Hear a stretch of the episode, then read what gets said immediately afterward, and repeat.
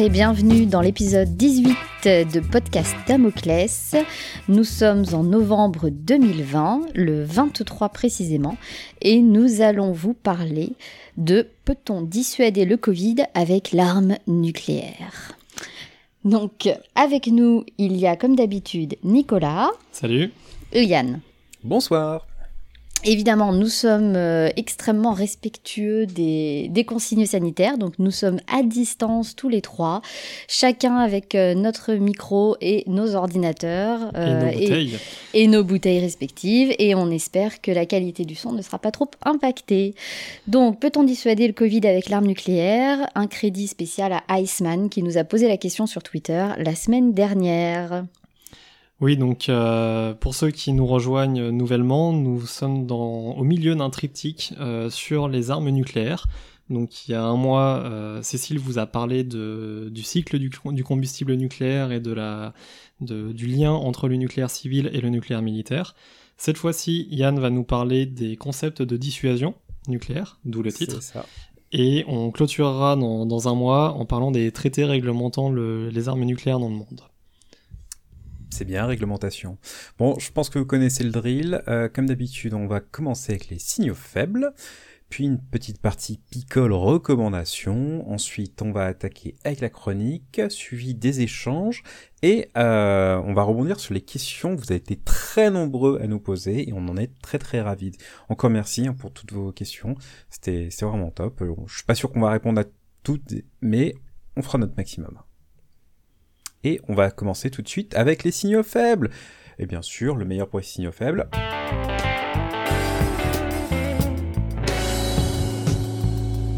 Alors, tout de suite, pour les signaux faibles, je vais attaquer avec l'Éthiopie, donc euh, ce pays d'Afrique de, de l'Est qui était vendu par les Américains comme un îlot stabilité. Donc actuellement, il y a un conflit qui est bien moins euh, médiatique que sur le que celui du Haut-Karabakh, euh, mais qui en est pas moins atroce. Donc depuis début novembre, il y a des combats de très haute intensité entre le Tigray People's Liberation Front et le pouvoir fédéral éthiopien. Donc le peuple tigré, ça représente 6% de la population éthiopienne, mais c'est l'ethnie de l'ancien président Meles Zenawi, euh, qui leur offrit durant plus de 20 ans, une position très privilégiée euh, par rapport aux autres euh, peuples majoritaires, Oromo et, et euh, Amaras. Euh, une grande partie des cadres militaires et la moitié des combattants quasiment proviennent de cette petite ethnie. Forcément, depuis que le nouveau Premier ministre Abiy Ahmed, un Oromo, est au pouvoir et qu'il entame un processus pour une meilleure répartition des pouvoirs, le Tigré se sent sans lésé. Euh, le report des élections a mis feu aux poudres et des durs combats ont eu lieu. Euh, Asmara, la capitale de l'Érythrée, a été la cible de tirs de la part du Tigré. Euh, Amnesty parle déjà de phase de pré-génocide. Euh, donc voilà, c'est une situation extrêmement tendue avec des violences inimaginables. Si vous voulez en savoir plus, je vous conseille de suivre Sonia Le Gourielec sur Twitter, qui est une spécialiste de la région. Tout de suite, on va enchaîner avec Cécile. Oui, merci Yann. Donc euh, moi je vais vous balancer un petit signal faible, alors euh, très faible diront certains, un peu trop peut-être, euh, que j'ai vu passer sur euh, le blog Ligne de défense. donc il s'agit de l'annonce qui a été faite ce week-end de la fusion entre le US Army Europe et le US Army Africa. Donc en fait ces deux commandements sont à désormais fusionnés et sous le commandement du général 4 étoiles Cavoli. Et donc, euh, ils euh, sont rejoints. Alors, pourquoi? Les raisons sont assez obscures. On parle de, d'améliorer l'efficacité, de recentrer l'action. Euh, l'analyse est peut-être un petit peu différente. On peut quand même mettre ça en parallèle avec les, rénons, les récentes annonces de l'ex, ah, ça fait du bien, président Donald Trump. On sait pas, on sait pas. Oh, oh, je le dis, je le dis, ça fait du bien, c'est tout.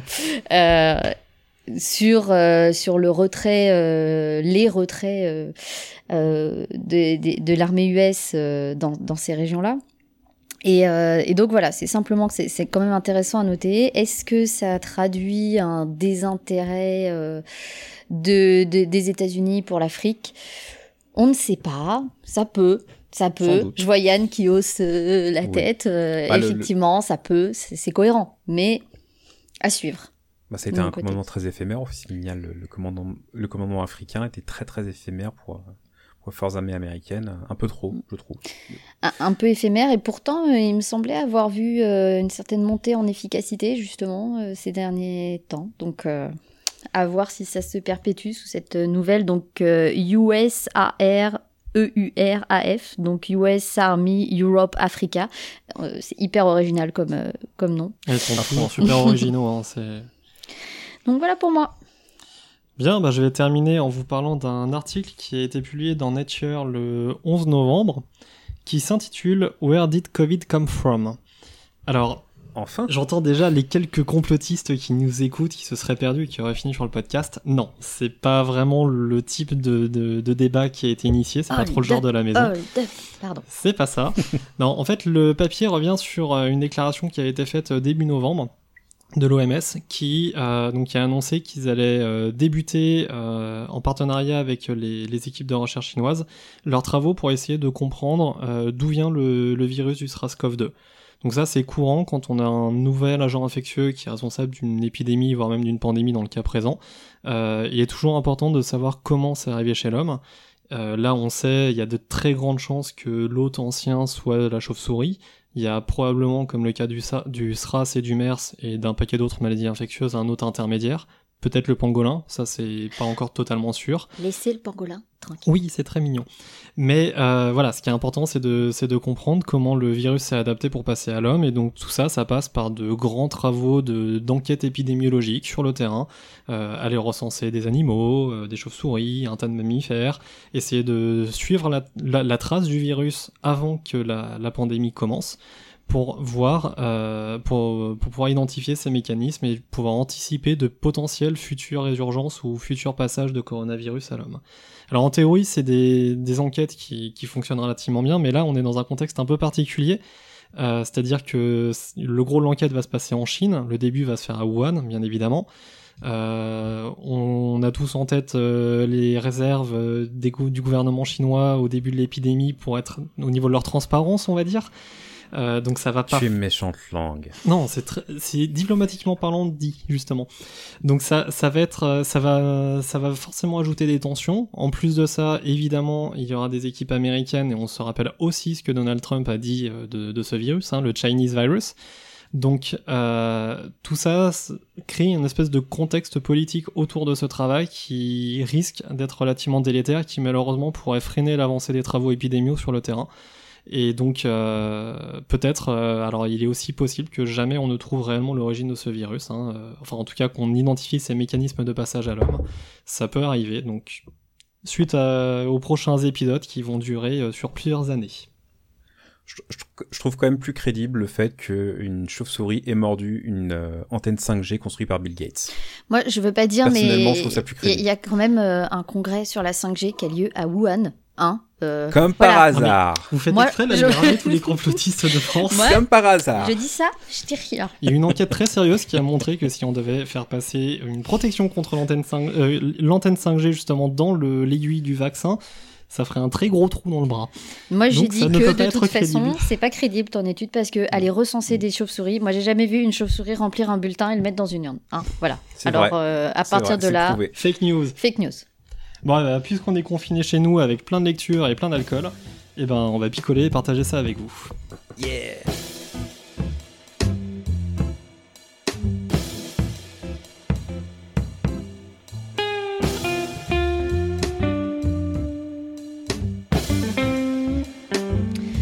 Ok, alors moi je reste fidèle à mes deux amours, euh, c'est-à-dire... Ah, attends, attends, Cécile, pardon, je t'interromps, mais c'est vrai qu'on n'a pas trop expliqué à nos auditeurs le, concept. Comme on est ah chacun chez soi, Chacun sa bouteille. On va pas vous, pouvoir vous recommander un whisky, donc chacun a sa bouteille. On va tous vous présenter un alcool, euh, un peu comme on avait fait lors du dernier du, de l'épisode sur les missiles balistiques. Avant dernier épisode. Ouais, avant dernier épisode. En fait, ça permet voilà de, désinfecter chacun en profondeur, mais avec notre propre approche euh, des mesures sanitaires. Bref. Sécurité avant tout. Sécurité avant tout. Exactement. Je reprends parce que du coup j'ai pas pu déboucher ma bouteille. Je reste fidèle à mes deux amours. Je vais vous parler de Rome, Merci. Et je vais vous parler de bande dessinée. Alors, avec quoi euh, Alors, qu'est-ce que je lis Qu'est-ce que je bois euh, Qu'est-ce que je bois? C'est un rhum euh, diplomatico, une réserve exclusive, parce que déjà j'aime le rhum ambré, et uniquement le rhum ambré, parce qu'il a des notes très particulières de vanille, ce que j'aime aussi beaucoup. C'est un rhum qui est normalement à la fois doux, et qui fait son office de Rome. Donc normalement, je devrais euh, terminer euh, en bon pirate que je suis. Santé. Merci. Et il est parfait, exactement ce que je voulais, exactement ce dont j'avais besoin. Pour accompagner quoi? Pour accompagner une bande dessinée qui s'appelle Peau d'homme. Alors sûrement que vous en avez entendu parler, les aficionados de la BD l'ont déjà forcément lu dix fois. Donc c'est une bande dessinée qui est sortie en juin 2020 aux éditions Glénat. Le dessinateur s'appelle Zanzim, le scénariste Hubert.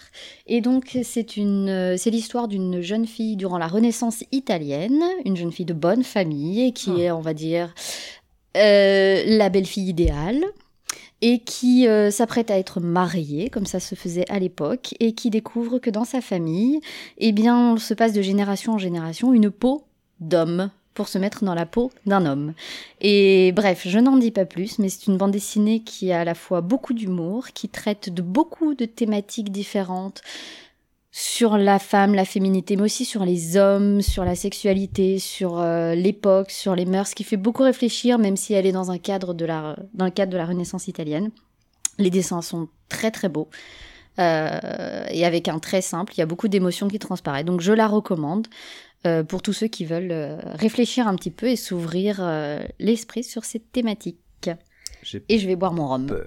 Bon, moi je vais rester en France pour soutenir l'économie locale avec un cognac, le cognac Ménard, qui est un cognac de la Petite Champagne, donc qui est une des régions du cognac, spécial, enfin voilà, du cognac. Là, une réserve Nicolas, petit clin d'œil. de quoi je vais vous parler? Bon, d'abord ouvrir la bouteille. Voilà. Et de quoi je vais vous parler bah, Comme d'habitude, hein, je suis un fainéant, donc je vais vous parler de séries Netflix. Donc deux séries en particulier. Euh, la première c'est Godless, qui est une série, euh, c'est du Far West, à l'ancienne, mais avec euh, qui parle d'une ville perdue en plein milieu du Far West, qui a perdu tous ses hommes d'un seul coup. Et donc les femmes tentent de survivre, et surtout face à un criminel un peu génocidaire qui s'approche. Donc voilà, l'image est vraiment magnifique, je vous la conseille, euh, la, série est pas nouvelle, il y a que euh, 7 épisodes, donc voilà, jetez-vous dessus, l'image est l'image, euh, la, photo, c'est vraiment un délice à regarder. Et la deuxième série, elle est un peu plus contemporaine, ça s'appelle euh, Dans leur regard, et qui suit la l'affaire euh, à la fin des années 80, début des années 90, des cinq de Central Park. Donc cinq ados qui ont été euh, condamnés et accusés d'avoir euh, violé une joggeuse. Un certain Donald Trump euh, paiera une fortune pour que les journaux new-yorkais euh, passe sa tribune comme quoi il faut rétablir la peine de mort, etc. Et comme vous en doutez, c'est un peu plus compliqué que ça, mais bon, ça voilà. Ça, on peut aller travers de la justice euh, américaine. Bon, c'est pas la première série dessus, mais en tout cas, euh, voilà, elle vaut vraiment le coup à voir. Quatre épisodes, c'est très rapide et c'est très efficace. Et je passe le micro à Nico. À Nico. Et eh ben moi, euh, puisqu'il paraît que j'ai un caractère de Normand, et eh ben ce soir je vais partager avec vous un Calva. Ah. Un Calva euh, Pierre Huet acheté à Cambremer, donc directement chez le producteur. Voilà. Ah, il a fait un son un peu plus grave que les, que les vôtres. Huet euh, comme les pilotes. Euh, pardon? Ah non, je confonds. Non, euh, non, rien à voir avec le euh, avec la dune. Euh, non, non, là, il- donc il était, le producteur est à Cambremer, c'est un petit village qui est pas très loin de Cabourg et qui est très sympa d'ailleurs, c'est très très mignon et il fait un calva, c'est une pure tuerie. Donc là, c'est la version tradition 15 ans d'âge. Mmh. Mmh, c'est juste une tuerie. Bon bah santé à tout le monde. hein. Et donc, santé à tout le monde. Et donc pour boire ça, euh, moi je lis un bouquin de Michel Heurtaud qui s'appelle Ce cœur qui haïssait la guerre, donc qui a été publié chez Albin Michel. Donc c'est un roman euh, qui se passe pendant la deuxième guerre mondiale, enfin pendant la période avant et pendant la deuxième guerre mondiale, et euh, qui nous met en scène un ingénieur, un spécialiste des fusées, passionné de, de l'espace, qui euh, se retrouve euh, contre son gré, on va dire, à contribuer au programme nazi de, missiles balistiques. Et le livre, donc, euh, qui est très bien écrit, qui on plonge vraiment dedans dans, la vie de l'époque, c'est surtout une, grande réflexion sur sur la place des scientifiques pendant l'effort dans l'effort de guerre, sur la place de la science justement dans le développement de nouveaux armements qui peuvent avoir un impact assez lourd sur les populations civiles. Et ce qui est très intéressant, c'est que c'est une fiction, donc le personnage lui est fictif, mais il se passe euh, avec des personnages qui eux euh, étaient bien réels. Donc on passe euh, une bonne partie du bouquin avec euh, Monsieur Van Brom, donc qui est connu comme étant le, le papa des, des V2 euh, allemands. Donc je recommande, c'est une très bonne lecture, très agréable à lire, euh, malgré certains passages euh, un peu plus trash sur le, le front euh, soviétique, euh, mais qui, qui fait réfléchir sur la place de la science euh, en temps de guerre. La science, la science. Et oui. Voilà, et puis puisqu'on sait tous bien désinfecter les muqueuses, ben Yann va nous expliquer comment on dissuade le Covid avec euh, l'arme nucléaire, justement, puisqu'on parlait de scientifiques et de guerre. C'est parfait.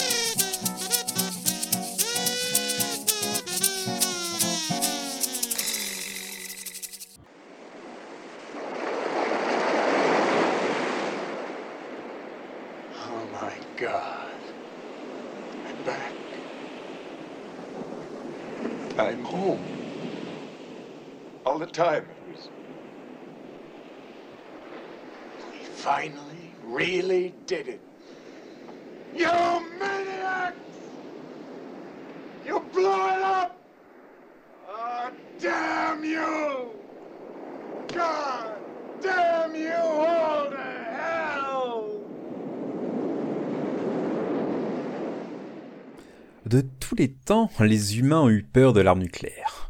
Cette phrase a sans doute hérissé de nombreux poils de dos parmi nos éditeurs. Promis, cette chronique ne sera pas celle d'un hippie de lycéen. Je ne cherchais qu'à reproduire à petite échelle ce moment d'horreur qu'ont dû avoir un grand nombre de nos dirigeants et militaires depuis 75 ans. Ce qui n'était qu'une arme de plus dans le conflit le plus sanglant de notre siècle devint rapidement un moyen de se protéger.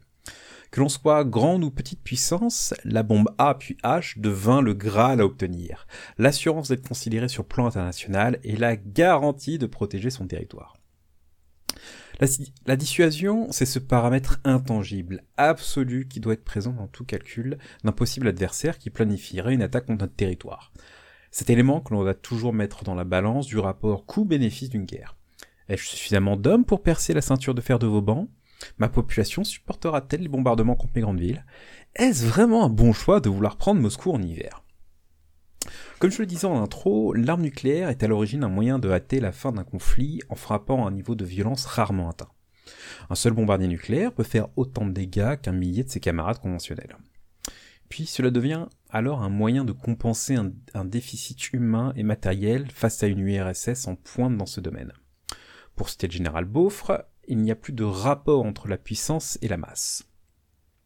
Moscou se dotera très vite de la bombe A, merci aux espions, afin de rattraper les Américains dans cette course nucléaire qui va rythmer toute la guerre froide. Bombes et missiles rendirent les, USA à portée de la riposte rouge. Pour la première fois depuis plus d'un siècle, les Américains n'étaient plus protégés par leurs océans. La quantité de missiles et d'ogives est alors la preuve que l'on peut menacer efficacement son adversaire d'une destruction totale.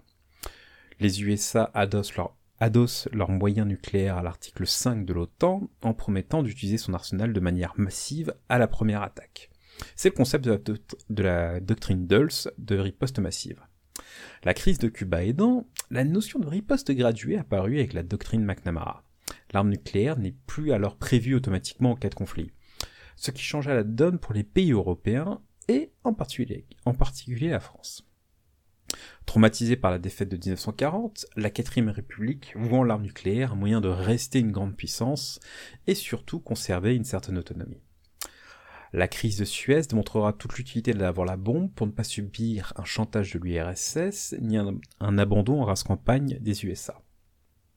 Notez que cette crainte d'abandon est plus que redondante à travers les années 60, la crise des euromissiles des années 80 et jusqu'à de nos jours du fait d'un certain mauvais perdant.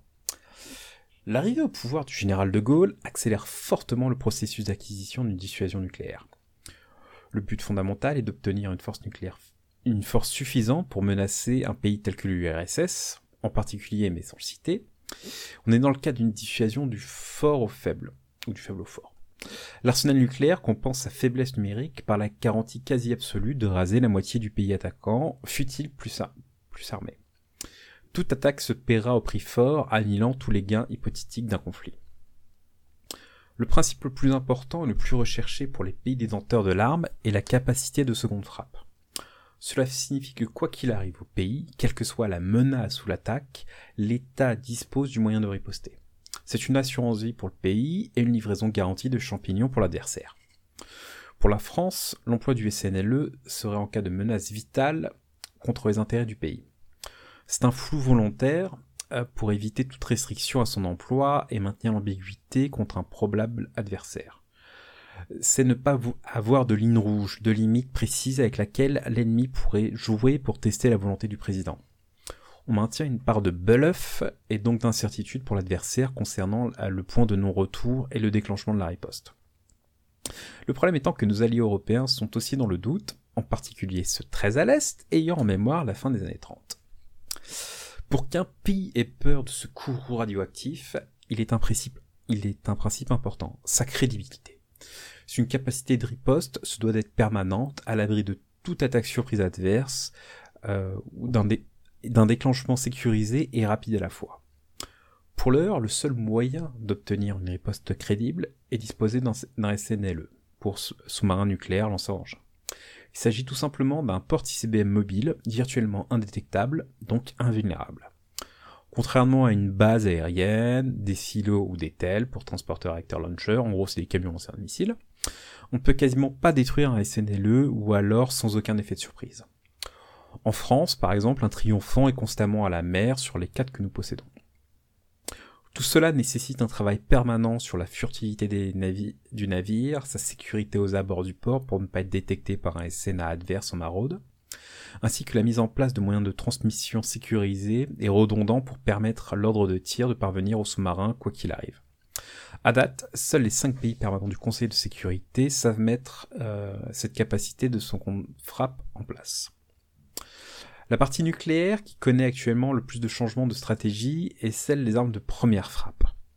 Il faut savoir que tous les pays, hormis le Royaume-Uni, disposent d'armes en dehors, euh, en dehors ou uniquement sur des plateformes terrestres ou aériennes. Ce sont ces munitions les moins puissantes qui ont potentiellement le plus de chances d'être utilisées.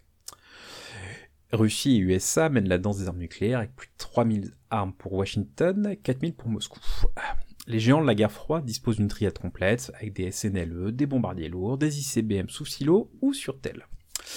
Le Royaume-Uni base toute sa dissuasion sur les Trident 2 D5 de leur SNLE Vanguard.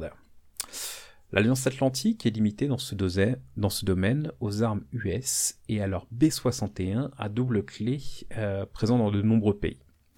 La crainte est que ces bombes à gravité, dont la conception et l'usage sont d'un autre millénaire, ne conviennent plus à un conflit moderne. Sans oublier les, contraintes politiques inhérentes à leur déploiement. Intéressons-nous désormais à ce qui se passe en dehors de nos contrées. Israël posséderait un arsenal nucléaire dont on ignore seulement le nombre d'ogives. Les vecteurs seraient divers, Jericho 3 aux, caractéristiques similaires à un IRBM, c'est-à-dire un missile balistique de moins de 5000 km de portée, des Popeye Turbo embarqués à bord de leur euh, sous-marin classique Dolphin, et enfin leur flotte de F-15 et F-16. Le F-35I suivra-t-il la voie? Probablement. C'est potentiellement le pays avec le plus d'ogives nucléaires au mètre carré au monde. Entre 80 à plus de 400 pour les estimations les plus folles. Si nous continuons plus à l'est, le Pakistan dispose d'environ 140 à 150 nucléaires, équipés sur des bombes, IRBM et missiles de croisière. Il est fort à parier que tous ces engins sont braqués vers l'Inde. Inde, qui dispose d'un nombre légèrement inférieur d'engins nucléaires, répartis aussi entre bombes et IRBM. L'Agni 5 devrait être le premier ICBM indien afin de disposer d'une réponse efficace pour établir une dissuasion face à la Chine et pouvoir frapper Pékin. Euh, les IRBM sont, euh, sont suffisants face au Pakistan, mais euh, sont un peu trop pour pouvoir menacer la côte chinoise.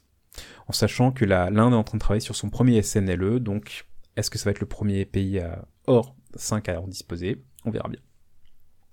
La Chine, elle, dispose d'un nombre de têtes et de SNLE similaires à la France, mais avec une majorité d'ICBM classiques, ainsi que des IRBM tournés vers le Pacifique. Un des problèmes de la force de seconde frappe de Pékin est l'étroitesse de la mer méridionale.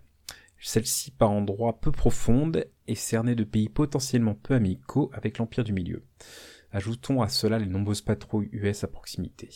cela pourrait expliquer euh, la, politique assez agressive de Pékin en mer euh, du Sud. Pour finir, la Corée du Nord continue son programme nucléaire et balistique. Celle-ci possède désormais une large gamme d'IRBM sur des tels et dispose d'au moins un ICBM, voire deux. Euh, les efforts sont effectués en parallèle pour se doter d'une classe de sous-marins lanceurs d'engins. Dans quelle mer ils seront, on ne sait pas. Après ce survol rapide des armes nucléaires et de leur non-utilisation dans le monde, que pouvons-nous dire de la dissuasion? Elle est unique pour chaque pays en fonction de ses menaces, de sa politique et de ses moyens. Est-ce la réponse unique à toutes les menaces? Non, absolument pas. Elle a l'utilité d'éviter les chocs frontaux entre puissances, on le voit depuis 75 ans, mais une dissuasion nucléaire doit s'accompagner de moyens conventionnels assurant sa crédibilité et, surtout, et surtout donnant des, moyens, des options plus limitées et euh, moins volumineuses, moins lumineuses plutôt. Ce reste avant tout un outil politique et donc subordonné à la volonté d'une seule personne par pays. Et c'est sa force, mais aussi sa faiblesse. Et tout ce que tu viens de dire, Yann, ça rebondit parfaitement et je trouve que ça répond aussi partiellement à une question qu'on nous a posée sur Twitter, donc une question de AliAli18. Est-ce que l'efficacité d'un outil de dissuasion se mesure à sa non-utilisation? Est-ce que ça n'induit pas une tautologie face à une menace hypothétique? Eh bien, je crois que la réponse c'est partiellement oui, mais que la dissuasion ne s'envisage jamais seule euh, et ne se suffit jamais à elle-même et doit s'envisager dans un panorama et dans un paysage politique et stratégique beaucoup plus complexe. Donc sur ce, moi j'aimerais bien que vous que vous rentriez un peu dans les détails, euh, les garçons, sur euh, sur la France, la France, pas n'importe quelle France, euh, la France du nucléaire. Non, précisément sur les, les, capacités françaises. On a fait un joli tour d'horizon. Tu nous as donné beaucoup d'informations sur ce qui se faisait de par le monde, les capacités ailleurs, mais comment comment ça fonctionne en France Comment est-ce qu'on est structuré euh, en termes de dissuasion nucléaire? Je balance ça. Bah on a, Allez-y. On, a deux composantes qui sont euh, qui sont différentes, mais qui euh, comment dire, qui sont qui se marient très bien entre elles. On a la FOST, donc la force stratégique, avec nos SNLE qui patrouillent. Donc je vous rappelle, en France, on a quatre SNE de classe triomphant et chacun peut porter jusqu'à 16 missiles M51 2 pour l'instant donc avec 9000 km de portée, entre 6 à 10 ogives nucléaires de 100 kilotonnes. Bon, ça... 9000, 9000, ça permet d'atteindre n'importe quel point euh, du globe à peu près. Bah, en théorie, oui, puisque en tout cas, le sous-marin, lui, sera mobile en mer quelque part, à un endroit qu'on ne connaît pas, et donc potentiellement on mise sur le fait que euh, qu'il pourrait être à moins de 9000 km d'une des cibles potentielles euh, d'intérêt. Et c'est aussi enfin, un des billets de la force de, la dissuasion nucléaire française, c'est qu'on ne cible personne officiellement. Donc voilà. Et on a d'un côté la, cette FOST qui est la, notre assurance vie, notre capacité de son compte frappe, qui est invisible et permanente. Et de l'autre côté, on a nos, nos FAS, les forces aériennes stratégiques, où ça c'est nos rafales avec les ASMPA, qui eux sont très visibles, mais c'est le but du jeu si quelqu'un veut nous tester et qui voit des rafales arriver avec des avions ravitailleurs et des drôles de missiles en dessous, euh, il sait qu'il est en train de, jouer avec le feu. Voilà. Et... En fait, la, la, la, la face, c'est, il me semble, aussi un outil très, très politique, comme tu dis, mm. une visibilité. Euh, c'est un averti le premier avertissement, la première mise en garde que le président peut utiliser mm. comme pression diplomatique euh, bah, à peu près euh, assez facilement, quoi, assez très rapidement. C'est, ça a moins vocation à être une arme qui puisse être utilisée contre n'importe quel adversaire à cause de la portée du missile qui est naturellement plus limitée. C'est un missile air-sol. Euh, et ça reste quelque chose de plus visible. Euh, c'est vrai qu'on n'en a pas parlé, mais le, on a régulièrement des exercices poker en France qui sont les exercices de simulation d'une intervention de, la face, avec euh, évidemment les rafales porteurs de, l'arme nucléaire, mais également les ravitailleurs, les AWACS, les chasseurs de protection. Tout ça, au final, ça fait pas mal de monde dans le ciel. Et c'est intéressant que tu parles de, de messages politique, on va dire, euh, derrière les faces, puisque en 2018, quand la France a participé au frappe Hamilton contre le programme chimique euh, syrien, une partie de, non, la totalité, je crois, de, des forces aériennes engagées l'ont été dans le cadre d'un exercice poker. Ça a été pour nous une simulation d'exercice poker, ce qui est quand même un message assez transparent, euh, subtil certes, mais pas subliminal en tout cas. Voilà, pas, pas subliminal euh, sur le fait que bah voilà, on est capable de montrer que nos, nos, faces fonctionnent, certes pour une charge conventionnelle, mais donc pourrait fonctionner de la même façon pour une charge nucléaire. Puis de toute façon, dans, dans le cadre d'un, s'il y avait un vrai raid, ce qui s'appelle un, raid banco, hein, euh, s'il y avait un raid banco, euh, de toute façon. bingo? Comment? Banco, banco. Rien. Et il y, aurait de toute façon une, une, une une composante frappe classique euh, avec des scalps contre des sites radars adverses, euh, sans citer aucun pays, mais un S400, système S400 au hasard, mais on n'a cité aucun pays. Mais il y aurait une partie de frappe, et oui, c'est être crédible, c'est se montrer, aussi montrer la, la, la volonté, euh, l'outil est présent, est efficace, et on est prêt à l'utiliser si besoin.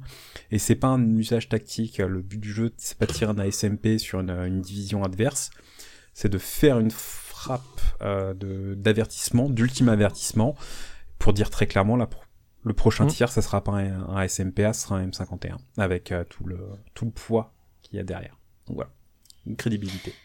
Mmh. Et du coup, on a parlé de ce qui se passait euh, dans le ciel, on a parlé de ce qui se passait sous l'eau, mais euh, faut peut-être pas oublier ce qui se passe sur l'eau. Notre, quand même, notre, porte-avions, s'il vous plaît. Bref, au niveau du Charles de Gaulle, on n'a pas parlé de la FANU. La FANU, bah, c'est vrai que c'est une force qui est, bah, on en, la force dont on a, qui est le moins, la moins mise en avant, mais qui est toujours existante. La différence par rapport aux faces, c'est qu'elle n'est pas permanente. Euh, le, le, le, chef des faces a été assez clair. Il n'y a pas, euh, il n'y a pas de déploiement permanent de missiles à SMPA sur Charles de Gaulle. Il n'y a pas d'entraînement euh, similaire aux, aux FAS. C'est un outil euh, purement politique, mais euh, que les marins à bord des Rafales M monoplace sont capables de mettre en œuvre. Donc oui, la, la, la marine, l'aéronavale, l'aéronavale n'a que des, des monoplaces, des chasseurs Rafale M monoplace. Euh, contrairement aux phases qui utilisent des chasseurs biplaces. Euh, voilà, la marine n'a que des chasseurs monoplaces. Il y avait un projet de chasseurs biplaces, mais étant donné les budgets, les contraintes euh, qui étaient inhérentes au fait d'avoir deux personnes à bord d'un avion qui a déjà de l'aéronautique qui a déjà des contraintes par rapport, euh, enfin la totale, on a jugé que de toute façon nos marins étaient trop forts, étaient bien plus hmm. supérieurs aux aviateurs non, classiques. On est d'accord un marin dirait qu'il n'y a pas besoin d'avoir deux pilotes pour faire voler un rafale. Deux, deux, pilotes de l'armée de l'air égale un marin. On est tout à fait d'accord là-dessus. Enfin, Mais ceci dit, c'est le projet du, du Rafale N, du coup oui, que tu bah, mentionnais, qui, a été abandonné adieu, en 2005. Adieu, euh, depuis, enfin, voilà, adieu, adieu. Euh, Puis de toute façon, l'aérotechnique navale, euh, j'ai envie de dire, depuis 50 euh, ans, ils sont habitués à avoir une seule personne à bord. Enfin, les super étendards, les Crusaders, les Rafales M, il n'y a qu'une seule personne à bord et voilà. Ils sont un peu égoïstes, faut dire ce Les marins sont des grands solitaires. C'est ça. Et puis bah, tout ça, ça, appelle aussi à une autre réflexion euh, qui d'ailleurs rebondit sur des questions qu'on a reçues. Euh, quid de, l'approche terrestre de la France? Et oui, parce qu'aujourd'hui on parle de FAS, on parle de la FANU et de, la FOST, donc océanique et aérien, mais une époque on a aussi eu une composante terrestre avec des missiles balistiques.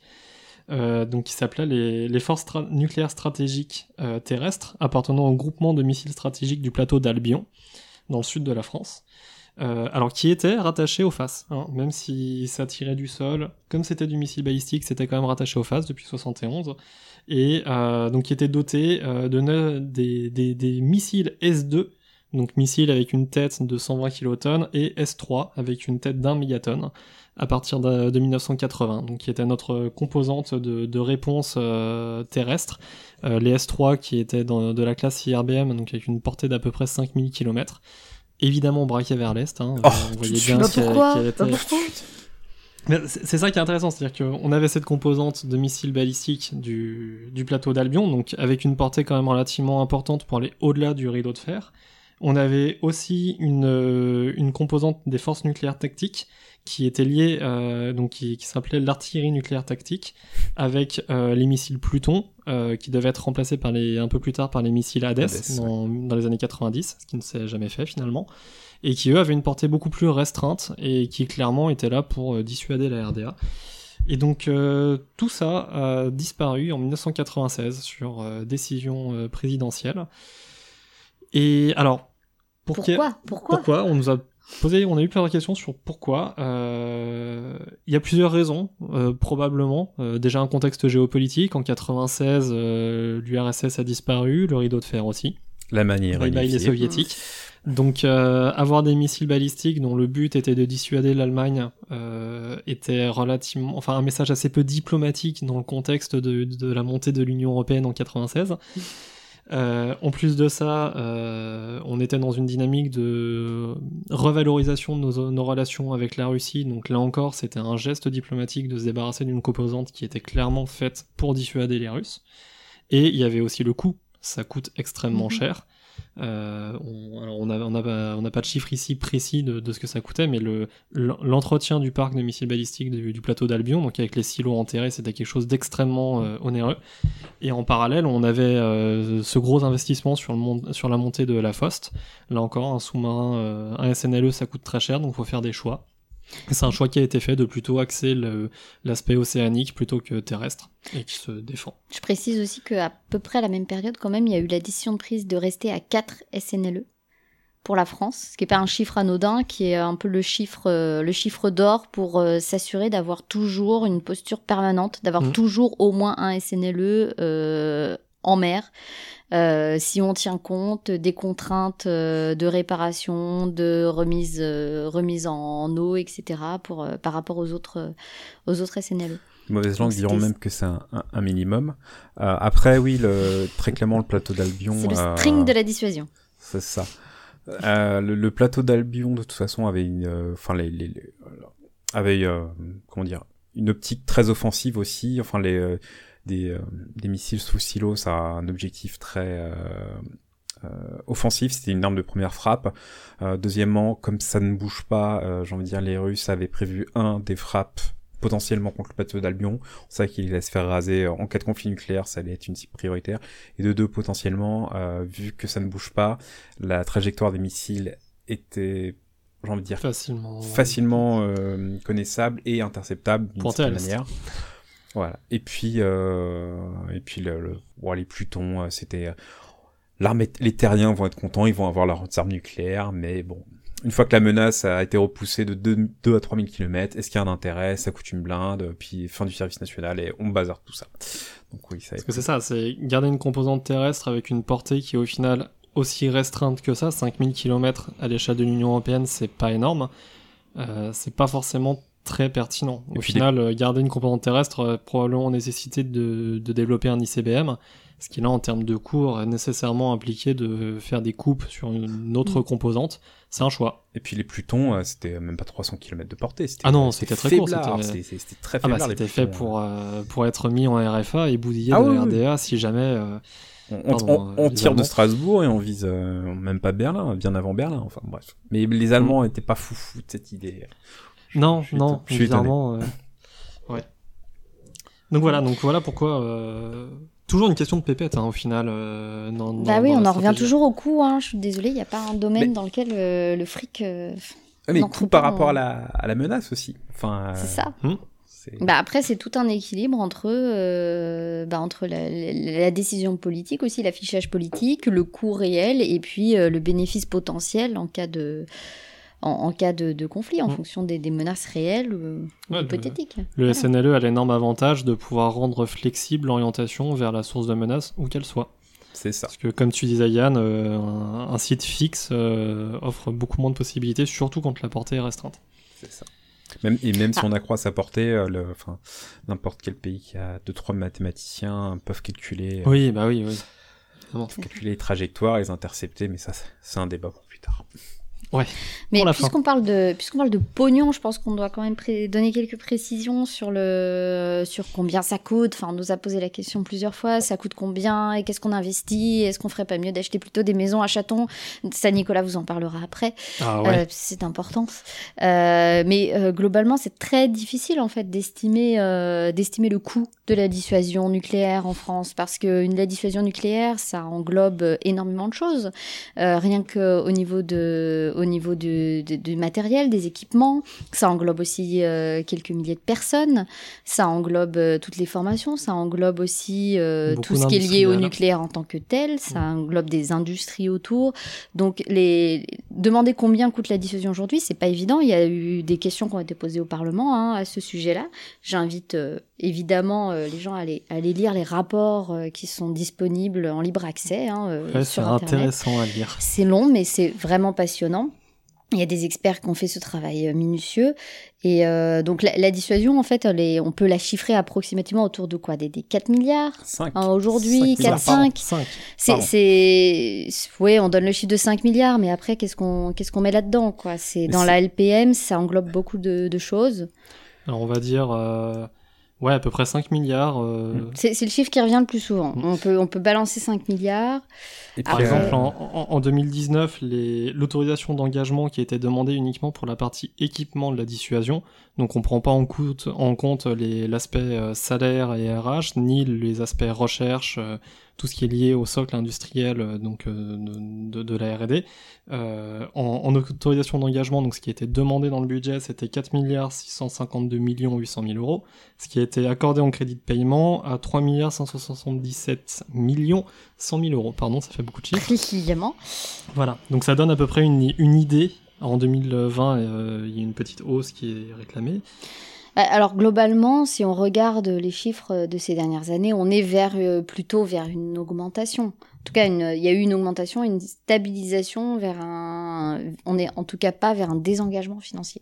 Non, parce que c'est pas ce qui transparaît. On a quand même une évolution de 7% euh, de, des crédits engagés. quoi. Mais parce que de toute façon, il va falloir commencer à prévoir le remplacement des triomphants. euh, Il y a l'arrivée de la SN4G, euh, les financements pour. Enfin, il y a, tout un, tas de coûts euh, qui sont extrêmement importants à maintenir. Il faut voir aussi tout- toute l'importance industrielle qu'il y a derrière. Euh, les, les réacteurs des SNLE, c'est des réacteurs K15 qui sont similaires à ceux du Charles de Gaulle. Euh, c'est des réacteurs qui ont été mis au point dans les années 80-90. Euh, ce qui fait qu'il faut maintenir un savoir-faire au niveau des, des industriels, des ingénieurs, parce que en gros, ceux qui ont mis au point ces réacteurs-là, ils sont partis à la retraite. Donc euh, c'est important. En fait, on, on voit pas toutes les filières. Et là, je parle Mm. juste pour le nucléaire, mais de matériel. Après, il y a tous les coûts qui sont liés aux satellites de transmission de données, euh, les frégates qui sont puis le nécessaires. soutien, tout le soutien Voilà. qui est autour d'un SNLE. Un SNLE, il est rarement seul. Un, un Rafale, euh, c'est rarement seul Encore aussi. moins, euh, Mais enfin, le, le, le, le- enfin, le- le- l'arrivée à Brest, euh, il y a faut les navires chasseurs de les navires chasseurs de mines, les navires Mhm. sous-marins, les Atlantiques que le- 2 le- euh, quand ils sont pas en train de protéger la dissuasion anglaise ou chasser le maintien de l'île longue. C'est ça. Le maintien, le, le maintien de, de, d'île longue les coûte Mm. énormément. Après, sur, euh, on, on nous avait posé la question de l'impact euh, des crises économiques sur les budgets dissuasion. En tout cas, des, des, des quelques données que qu'on a pu trouver, euh, c'est pas la crise économique qui va être le principal euh, influenceur, si je peux me permettre, des crises de dissuasion. C'est plutôt, comme tu le dis, Yann, les, les grands virages de programme, les grands des grands changements, les besoins de renouvellement technique, les avancées technologiques qu'il y a derrière. C'est plutôt ça, en fait, qui va déterminer si on a une hausse dans l'engagement budgétaire ou au contraire si on est dans une période de creux. C'est, c'est pas forcément l'envi- l'environnement économique, en fait. Euh, la dissuasion la, la reste un décision peu... politique a un poids très fort. ouais. Et puis les- tous- tous les militaires, enfin tous les militaires de l'armée de terre le savent, hein, c'est eux la variable d'ajustement. Enfin, euh, le, le- vu tous les, le- le- ça- on le voit dans les années 60-70. Enfin, la- la priorité a été donnée au nucléaire, et ils doutent bien que ça continuera à être donné au nucléaire. Donc, euh, s'il faut faire des économies, ce sera pas sur la, la partie nucléaire de notre défense, mais plus sur la partie terrestre. Donc euh, voilà, le, le- Mm. Les griffons, euh, les griffons et les jaguars, va falloir qu'ils vont rester là Mhm. Il longtemps. semble que la, la partie dissuasion n'est pas la principale variable d'ajustement lorsqu'on est Non. face à une crise économique. Non. Mais par contre, euh, clairement, euh, voilà, un virage technologique qui peut, qui, qui va s'amorcer va, va clairement influencer. Mhm. On, on a commencé à en parler un petit peu. euh, voilà, l'horizon 2030-2035 va être euh, capital euh, Et, et puis, Surtout que, sur ce point. et- comme... et- euh, Ouais, vas-y. Et, et la dissuasion, en fait, le, le- le problème, c'est que c'est pas quelque chose qu'on peut arrêter. Euh, si, ça ça, si ça s'entretient pas, euh, le- elle perd sa crédibilité, elle n'a elle n'a plus de sens. Enfin, si on arrête de moderniser, si on ne commande pas de nouveaux sous-marins, si on ne met pas à jour nos missiles, ce n'est plus On ne crédible. forme pas nos gars. si on ne forme femmes, pas nos pardon. gars, si on n'assure pas leur sécurité, ce n'est plus crédible. Et c'est dépenser de l'argent pour rien. Donc euh, c'est quelque chose qui doit s'entretenir de manière constante et permanente. Et en plus de ça, c'est pas non plus un armement standard qu'on mettrait tout simplement au rebut dans un hangar le jour où on s'en sert plus. Euh, les coûts de démantèlement du plateau d'Albion et surtout des têtes et des missiles ont été relativement élevés. C'est encore en cours, non? Euh, Non, non, c'est terminé. Le plateau, Ça y est, c'est plateau terminé d'Albion, c'est terminé. Mais par exemple, démanteler la, notre flotte de SNLE avec les missiles qui vont avec, les réacteurs, tout ça, on est sur du, du composant nucléaire. S'ils prennent pas feu, Oh. Lol. Euh, ça- tout ça a un coût très élevé. Et comme tu disais, Yann, c'est des programmes qui se voient sur beaucoup plus loin. On va en parler un peu après. Euh, Aujourd'hui, une des dans, dans la partie équipement justement de ce budget de la, de la dissuasion, la plus grosse montée de entre 2019 et 2020 d'un- d'investissement se fait sur euh, crédibilité technique de la dissuasion future du SNLE 3G. c'est ça. Donc on est déjà sur Mm. le coup d'avance du, du prochain sous- 3G pour troisième génération. oui, troisième génération, Mm. pardon. Euh, ce sont des, des problèmes qui se voient sur du très long terme et à moins d'une décision politique particulièrement radicale. Après tout, ça s'est déjà vu. Hein. Mitterrand et la filière plutonigène dans les années 90. Non, mais là, Mais- là euh, clairement, le, le discours euh, sur la dissuasion qui a été, va en tout cas ce cette année, n'était pas dans un sens d'un virage radical. C'est dans la continuité, dans l'inscription dans un paysage international complexe, etc. Mais pas dans, pas dans un virage euh, sur la dissuasion française. Non, Ceci là- dit, Nicolas, tu ne réponds pas à une question essentielle Ouais. qu'on nous a posée parce que franchement, celle-là, elle valait le coup. Ouais, c'est une question d'Iceman qui nous a demandé, et c'est pas le seul, ce que ça représentait du coup en salaire d'infirmier, infirmière, ou en abri pour chatons. Alors, euh, suis Orphelins qui ont froid, il faut préciser. Oui, Les chatons oui, orphelins qui ont froid. Donc je me suis... et qui viennent de Russie, enfin bref. Ils Oh. ont Euh, chopé le Covid. Oh non Unijambiste, unipatiste, Non mais vous pardon. êtes horrible avec les chats Donc je me suis fondu d'un petit calcul. J'ai consulté des sites internet pour voir le, le, le, le coût moyen du salaire euh, d'un infirmier ou infirmière euh, hospitalier, évidemment. Donc on arrive à peu près en début de carrière à 1800 euros brut en moyenne, c'est ce qui se retrouve le plus souvent. Allez, mouvement politique, ce n'est clairement pas assez. Pardon. il fallait Voilà. Donc, en partant de ce salaire de 1800 euros brut et en considérant les crédits euh, de paiement, donc à 3 millions, 3 milliards 577 millions 100 000 euros pour 2019, et ben, en 2020, on aurait pu embaucher quasiment 2 millions de plus d'infirmiers ou d'infirmières en hôpital. Alors, j'ai fait le calcul aussi pour les maisons pour chatons. Alors, au début, j'étais très sceptique parce que, ayant deux chats, je me- quand on leur achète un panier, généralement, ils vont dormir sur notre oreiller ou enfin là où il faut pas. Donc, je- mais en fait, j'ai trouvé. Il y a en effet des maisons pour chatons. Donc, j'ai pris le modèle, le format Tipeee vendu par le site internet Wish à 33 Oh euros. oui, pas de pub. très mignon. Bon, pardon, je, pour le site, ok, oubliez ce que je viens de dire, mais en tout cas, vous verrez, c'est très chou comme euh, maison euh, à chat. Je suis sûr que ça sert à rien, mais Straight to the point. ça coûte 33 euros, ce qui est aussi à peu près le coût d'une maison à oiseaux euh, grand luxe. Nico. Et on arrive à à peu près 108 396 000 euh, maisons à oiseaux. Alors, vous me direz, est-ce que pour autant c'est une bonne idée d'arrêter la dissuasion pour ça? Eh ben, pas forcément. Ah, c'est un faux débat, je dirais que c'est un superbe exemple de question Non, à la con, faut mais qu'il fallait tout, La poser. dissuasion aujourd'hui nous sert aussi donc à dissuader euh, nos adversaires d'une potentielle attaque du territoire. Donc oui, ça coûte cher, on va pas le nier. 5 milliards d'euros, c'est relativement élevé, surtout que c'est quelque chose qui se modernise et qui évolue constamment. Pour autant, j'aimerais bien voir la tête d'un envahisseur qui demain se pointerait dans un, en France alors qu'on a dépensé 5 milliards d'euros en maison à oiseaux. À chaton Ah, Sigmund, qu'est-ce que c'est que ce bordel? Il y en a plus que de maisons tout Bon, court. eh, moi, je renverrai vers un épisode de, de l'année dernière qui montre que les chats, en termes d'espionnage, peuvent avoir une certaine utilité. Voilà, j'en dirai Oui, pas Je plus. crois que c'était il y a deux ans. Mais je conteste ces chiffres qui n'ont pas pris en compte les, cro- la croquette, les croquettes et les litières nécessaires. Ah, mais on n'a jamais dit qu'il fallait nourrir les chats. Il faut, prendre, il faut prendre en compte euh, ces critères extrêmement importants. Ces calculs ne sont pas bons. La litière et les croquettes. Voilà. Bref, Bon, si- on, si on on- va s'accorder si sur le fait qu'au final, on pourrait, cet argent pourrait être investi sur autre chose, mais on en revient toujours à la même chose. C'est une décision politique. La dissuasion est aujourd'hui réellement indispensable en France et c'est une composante qui, essentielle des relations internationales Voilà. et de... qui ne peut pas se supprimer d'un coup sec et d'un traitement de, de, de feutre rouge sur un, sur un document officiel. D'autant plus que c'est pas juste en salaire qu'il faut compter les infirmiers, c'est bien tout le problème, c'est en formation, en temps et en attractivité des emplois. Oui. Mais passons, c'est pas le sujet du podcast d'aujourd'hui. On, s'égare, on s'égare, Thierry. sur le fonctionnement du monde hospitalier plus tard. Oh oui, oh oui. Donc tout ça nous, appelle, nous amène, puisqu'au final on parlait de, de futur de la dissuasion et autres, et bah, comment ça avait évolué en France? Alors, euh, comment ça va évoluer Euh, On continue euh, à faire des mises à jour pour les M51. Donc là, il y a eu un premier tir cette année de M51-3. Euh, et on sait que des travaux sont en cours pour le M51-4 pour plus tard. En gros, les M51 ont une mise à jour tous les 10 ans à peu près, euh, comme, comme 12. Euh, donc le but du jeu de ces modernisations, c'est d'assurer, euh, c'est de traiter les obsolescences, puisque les, à chaque fois c'est du travail au long cours, donc les obsolescences au niveau des matériaux, des logiciels, etc. Euh, C'est la mise à jour Windows, mais plus cher. C'est ça, c'est vrai.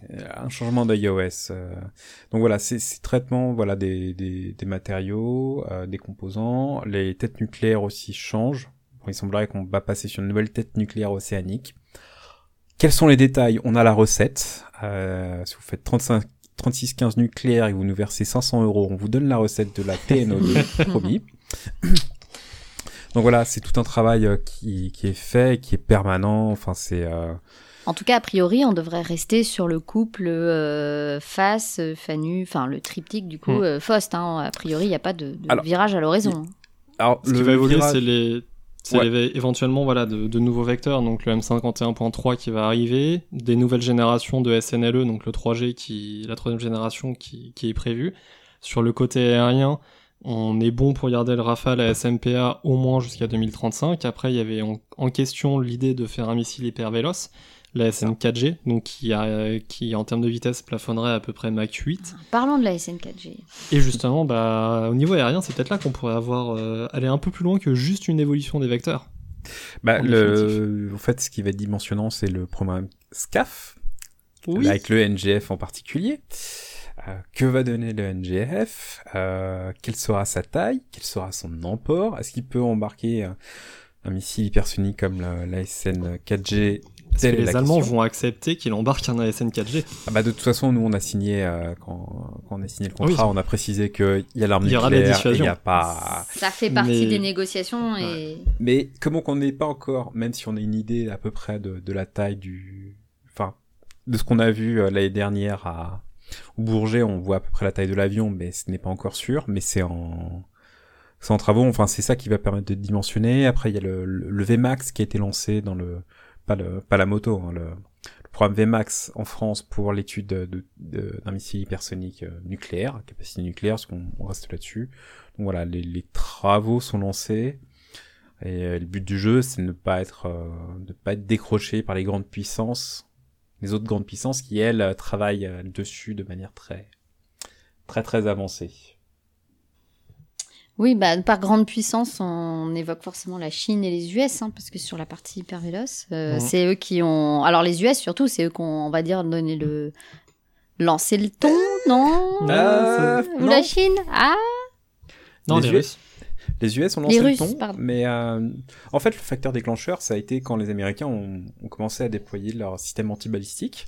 Ils ont dit, eh, vous avez vu, on va pouvoir intercepter. C'est bien ce que je dis, c'est les Américains. Et ils ont, ils avaient des programmes aussi euh, sur, hyper véloces, enfin les Américains euh, sur les tout ce qui est euh, au-dessus de Mach 5, ils ont des travaux sérieux, mais les, les Chinois et les Russes ont pris le scénario de la- l'anti-ballistique missile qui était à la base, les Américains le vendaient comme un système contre les rock states, contre la Corée du Nord, l'Iran, etc. Mais la Russie et la Chine ont dit, ok, ok, tu, veux tenter d'intercepter nos missiles, bah nous on va mettre au point des missiles hypersoniques qui vont contourner euh, les défenses. C'est pas des missiles balistiques, mais presque. C'est plus manœuvrant, et ce qui fait que ton bouclier antimissile, eh ben, il va pas marcher euh, longtemps. Donc voilà. Donc la Russie a des programmes euh, extrêmement importants avec euh, l'avant-garde, euh, qui commence à arriver dans les divises, dans les régiments nucléaires Euh, ils ont le, le Kinsal, Kingsal, ouais. Kinsal, ouais. Qui En lui gros. est aérien. Et aérien, en gros, ils ont récupéré le missile Iskander qui est lancé depuis le sol, et ils l'ont foutu Ils l'ont sous mis sur un MiG euh, 31, je crois. MiG-31 BM. Ouais. Et euh, potentiellement pour être lancé, ou un autre type de missile de, depuis les euh, Tupolev 160, les signaux blancs magnifiques. Hmm. Enfin bref, euh, les, les Russes sont en train de mettre, euh, ont mis un- le paquet sur le domaine hypersonique. Plus leur- euh, ils ont renouvelé leur, leur missile balistique, etc. Donc euh, ils ont mis les moyens, où les Américains sont vraiment à la traîne. Et les Chinois aussi ont mis euh, beaucoup de moyens avec le Ah, DF-17. les, les Chinois, il y a quand même une, clairement une remontada euh, sur euh, l'investissement dans le nucléaire, sur la dotation en armes et Mhm. globalement sur euh, aussi le développement de nouvelles technologies. hein. C'est ça. Ah, c'est vrai que sur le, le nombre de têtes, mais qui du coup prédispose pas forcément du type de vecteur derrière, euh, là où euh, les Américains, les Russes, c'est en- baisse depuis les années 90, la France ça stagne, la Chine est dans une dynamique de montée, comme d'autres euh, États. Mhm. Un des Pakistan aussi, par exemple. Après, la, la question euh, cruciale, ça va être l'emploi des armes tactiques. Ça, Là, ça reste, ça reste quand même euh, au centre des préoccupations actuellement. Parce que, comme, on- comme tu disais dans ta chronique, c'est quand même celles-là qui, sont, qui ont le plus de chances d'être utilisées. de risque. Plus Les- de risques, pardon. Les, les Russes, euh, les Russes travaillent dessus sur un missile, sur des, des armements nucléaires à faible, faible puissance pour en gros, euh, si euh, soudainement les, les pays de l'OTAN décidaient d'envahir la Russie, euh, potentiellement les forces russes pourraient euh, arrêter euh, l'avancée avec des armes nucléaires de faible puissance sans toutefois déclencher tout le processus de euh, j'envoie les ICBM, etc. Euh, Il y a toute cette question-là, euh, aussi au niveau de la Chine. Euh, bah, c'est un petit, un petit missile nucléaire sur Guam, ça passe, ça passe pas. Enfin, y a, les Américains aussi sur dessus. Euh, les Américains, de, depuis le début des années 2000, euh, travaillent sur des armes nucléaires à faible, faible puissance. Ils avaient la notion de prompt global strike. En gros, c'est un ICBM sur lequel on met des, des charges classiques, mais comment distinguer un missile à charge classique, un missile à charge nucléaire? Eh ben, Ah, on peut tu pas. lui demandes. Eh ben, on peut hein. Voilà, donc ça s'est assez vite arrêté là-dessus, donc euh, voilà, c'est... Parce que ça pourrait déclencher euh, un hiver nucléaire. Et Oh, c'est d'ailleurs une question, mais beau, cette transition est magnifique. C'est vrai qu'on on parle, on parle, mais on arrive au bout euh, petit à petit, parce qu'on s'im- on s'impose de respecter une, une certaine limite de temps. C'est une question de, de l'ami Well, euh, à qui on passe le bonjour d'ailleurs, Salut, Well. Salut qui nous demandait si l'hiver nucléaire, mythe ou réalité. Eh ben, eh ben malheureusement pas mythe. Hein. Euh, alors évidemment c'est quelque chose, euh, on en revient quand on parlait de, tautologie, de choses qui n'ont jamais réellement existé, donc c'est dit, mais qui servent quand même dans la peur commune. Euh, c'est sur la base de modélisation. Euh, donc évidemment personne n'a jamais testé en vrai euh, de simuler un Attends, hiver nucléaire. Qu'est-ce qu'un hiver nucléaire pour ceux qui Eh oui, pardon. Donc l'hiver nucléaire, le, le concept, ça serait en cas d'emploi massif d'armes nucléaires. euh, alors au début des modélisations, c'était entre URSS et États-Unis. Maintenant, c'est un peu plus large. Euh, L'emploi massif générerait en fait des poussières dans l'atmosphère et surtout désorganiserait l'atmosphère et conduirait à une chute drastique des températures, donc très très drastique. Euh, pour ceux qui veulent avoir une petite idée, euh, la série Snowpiercer vous donnera une, une Et petite le idée livre et le livre. Et du coup, la, question qui était posée, c'était est-ce que, euh, est-ce qu'en cas d'emploi d'armes nucléaires, on risque réellement ça? Alors, je dirais que ça dépend du quel type d'armes. D'armes tactiques, par exemple, comme Yann vient de le dire, dont le but c'est juste de dissuader, éventuellement faire un peu de déni d'accès à travers de, de la contamination de zone. Pas forcément. Par contre, en cas d'emploi massif, à partir du moment où une certaine quanti- quantité de poussière sera libérée, euh, les modélisations arrivent euh, toutes à justement à, la conclusion que oui, on risque ce type d'hiver nucléaire. euh, sachant que le terme reste quand même vague, mais en tout cas on risque d'avoir des poussières en suspension qui vont se disséminer dans l'atmosphère, qui vont désorganiser l'atmosphère de manière assez violente et qui peuvent conduire à justement à une opacité du ciel qui laisserait plus passer les rayons du soleil. Mmh, Mais dis-moi, Jamy, ça ne serait pas la réponse idéale au réchauffement climatique? Et là encore, la série Snowpiercer, Ah, plus sérieusement, euh, voilà, je pense pas que ce soit une réponse acceptable. non, non. euh, Les disons dinosaures n'approuvent pas. Voilà, Non, les dinosaures sont là pour nous rappeler que ça marche pas très bien. Exactement. Donc, Ceci dit, euh, c'est une bonne, euh, une belle perspective pour ceux qui vont se coucher après avoir écouté ce podcast. L'hiver Oui. nucléaire, pensez-y, Euh, investissez dans les moufles, tout ça. J'ai envie de dire, pour éviter tout ça, est-ce qu'on pourrait pas faire des traités pour éviter Oh, mais Yann, t'es chaud là niveau le roi de la transition est avec nous ce Et en soir. plus, c'était une et question qu'on Et avait. si on régulait? Et c'était une question en plus qu'on avait eue. Quelqu'un nous avait demandé, donc Pierre de Béza, qui nous avait demandé comment se passait l'entrée dans le club des, des États dotés d'un État Des nouvellement doté. dissuadants, il a utilisé précisément, c'est intéressant. Et euh, bah, c'est quelque chose qu'on on en parlera au prochain épisode sur les traités. Oui, On parce qu'on a eu beaucoup de questions, des questions qu'on a sur lesquelles on n'a pas pu apporter de réponse. Alors la personne qui nous a demandé les codes de déclenchement nucléaire et la procédure va les recevoir normalement par Colissimo d'ici à peu près deux jours. C'est Mhm, ça, hein ça. voilà. Là encore, en échange d'un petit chèque. Évi- évidemment, il manquera un chiffre. Euh, non, ceci dit, euh, beaucoup de questions et certaines, comme tu dis, qui vont être abordées avec le plus grand plaisir sur notre troisième et dernier épisode La trilogie. Voilà. de la trilogie infernale. Donc on va en terminer là pour, euh, pour ce soir. Euh, on vous remercie pour votre attention et votre écoute. Euh, on s'excuse auprès des Normands, évidemment. euh, hein, je pensais pas ce que j'ai dit. Les Normands n'ont pas un caractère pourri. Et donc on se retrouve dans un mois pour parler de pour ce dernier épisode sur le nucléaire. On va parler des traités euh, internationaux régulant les armes nucléaires. Parce que et si 2021 était l'année de l'amour? Non, non. Non? C'est c'est pas 1968 l'année de la jeunesse. Hein. Oh là là Et attendez, 2020 est pas encore fini. On a eu le Covid, on pourrait avoir encore des trucs foireux. C'est ça. Bon, si vous voulez nous, conseiller, euh, nous faire des retours, n'hésitez pas à passer par notre compte Twitter, podcast-du-bas Damoclès, ou directement en email, podcast.damoclès.protonmail.ch. On tient à remercier Scotch pour les sons et l'honorable juge Perrault pour les micros. Euh, sans eux, ça serait pas possible. Donc voilà. Et Envoyez-nous puis, euh, n'hésitez pas à continuer à nous envoyer des questions. On va refaire le même format Mhm. pour le prochain épisode. En, désolé pour ceux qui ont été frustrés parce qu'on n'a pas pu répondre précisément ou citer chacune des questions, mais on a essayé en tout cas d'apporter quelques éléments. On vous conseille évidemment d'aller euh, consulter les sites de spécialistes. On a beaucoup utilisé aussi euh, donc les rapports publics et puis la Mhm. FRS, il faut quand même la Ouais. citer. Euh, donc source d'informations euh, précieuses. Et donc, n'hésitez pas à partager, à laisser des commentaires, des petites étoiles, des petits smileys, des petits pouces sur ce que vous voulez. Ça nous fait chatons. toujours plaisir. Des petits chatons. Euh, on n'a pas besoin de maison à chatons, je précise, pour ceux qui croient à faire plaisir à Nicolas. Et euh, en tout cas, merci de nous écouter. Et puis, on a hâte de vous retrouver pour le prochain épisode sur l'amour. Non, je plaisante. Sur les traités. Sur les traités. Merci Allez, à vous. Salut. À Bisous bientôt. Ciao.